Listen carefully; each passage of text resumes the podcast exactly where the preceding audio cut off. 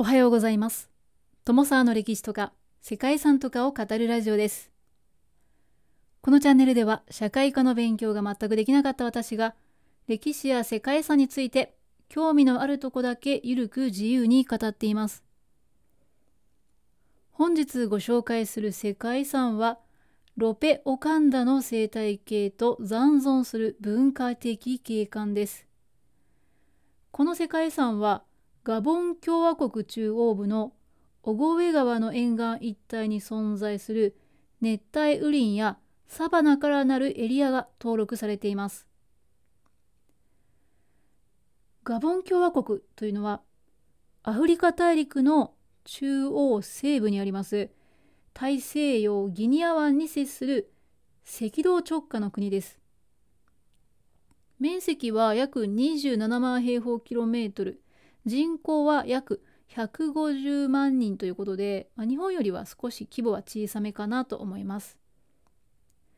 一年中蒸し暑くて自然が豊かな国なのですが、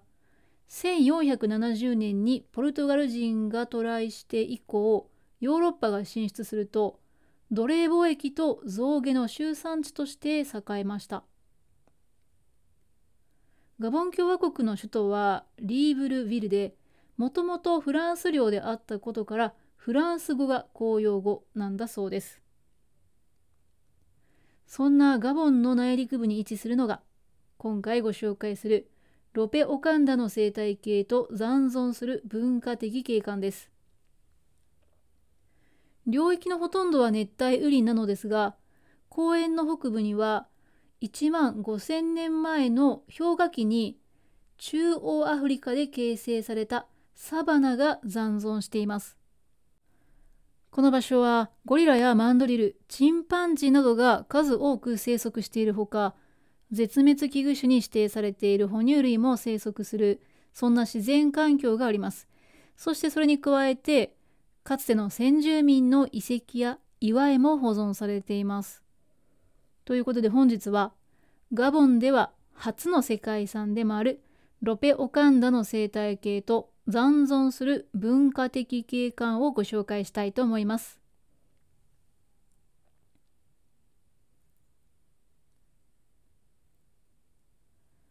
この番組はキャラクター辞典ワンタンは妖怪について知りたいパーソナリティ空飛ぶワンタンさんを応援しています。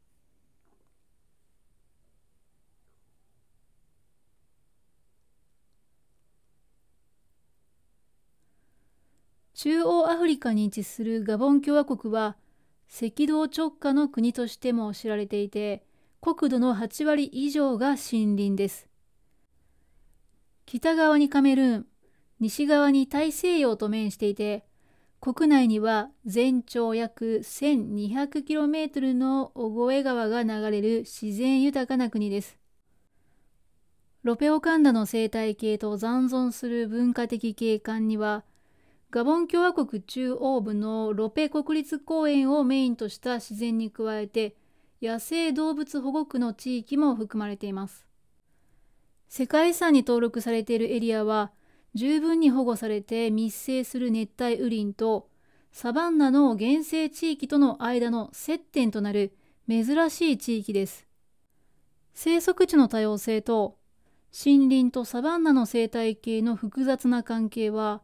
特にこの地域の植物層に高い生物学的多様性をもたらして他では見られない生態系が形成されてきました。多様な生態系という魅力を持つこの一帯には絶滅の危機に瀕している大型哺乳類を含む多彩な動物及び1550種以上の植物が生息しています。絶滅危惧種の大型哺乳類に関してはアフリカ中部に広がるコンゴ盆地の熱帯雨林地域の他のどの熱帯雨林地域と比べてもこのロペオカンダに最後の避難所を見つけて集まっています。またロペオカンダは現存する熱帯雨林とサバンナの移行地帯の過去1万5000年にわたる生物進化の記録を保存しているとも言われます。氷河期以降の気候変化に対する種と生息地の適用という点でこの進化の過程が非常に重要であることを示しています。一方公園の丘の頂上や洞窟には40万年以上にわたる定住の顕著な証拠が残されていました。それは40万年間の人類による集落や農産業に関連する遺跡そしてその遺跡に加えて約1800件の岩絵などがありましたロペオカンダにはオゴ上川渓谷が含まれていますがこれは新石器時代から鉄器時代にかけてバンツー族やピグミー族といった人々と言語が中央アフリカと南部アフリカに拡散していった主要な移動ルートの一つです。バンツー族というのは広くはバントゥー語を話す先住民で分布としてはアフリカ西部のカメルーンからアフリカ東部さらにアフリカ南部までというようにアフリカ大陸の3分の1という広い範囲に広がっています。ピグミー族は中央アフリカの赤道付近の熱帯雨林に住む狩猟採集民族を指します。小上川渓谷の中流域に残された豊かな考古学的遺跡群からは森林産物の初期利用や作物の栽培動物の家畜化に関する詳細な証拠などが見られました。ロペオカンダの遺跡は先住民たちの人類の活動を示していて西アフリカ由来のバントゥー族などの民族が中部南部アフリカと東アフリカへと移動していった歴史を反映していますそんなロペオカンダの生態系と残存する文化的景観の中で一番の見どころは何といってもロペ国立公園です細長い森がくねくねと続くロペの不思議な風景は世界でも珍しいそうで、それは氷河期に生まれた景色です。森の中には川が流れていて、その谷筋にある川の流れに沿って森が育まれました。さらに食べ物が豊富な森にはいろいろな動物が集まるようになりました。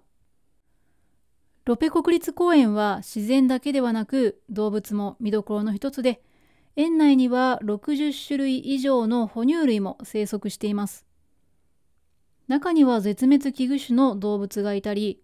ゴリラやゾウなど多種多様な動物たちがいるので広大なサファリパークのようでもあります。絶滅危惧種のマンドリルが生息することでも有名な場所なのだそうですが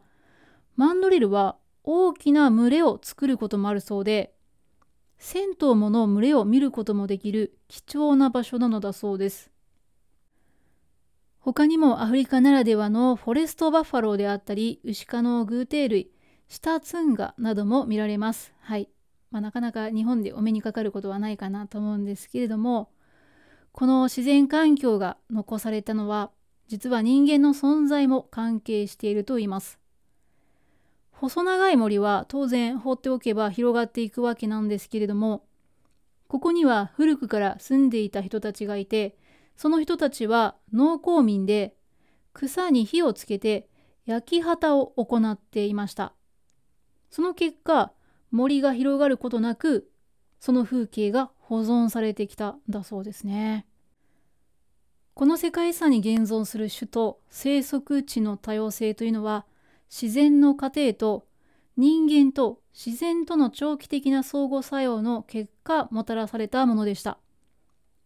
現在記録されている1550種類以上の植物の中には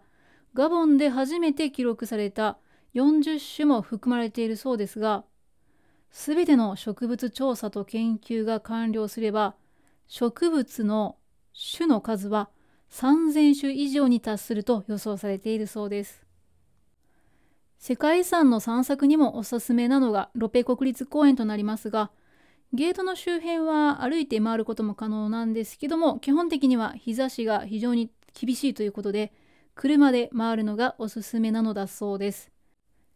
いずれにしてもガイドなしでは歩いても車なしでも回れないということですのであらかじめツアーを申し込んでおく必要があるとのことでした。はい、実際にここを訪れた方の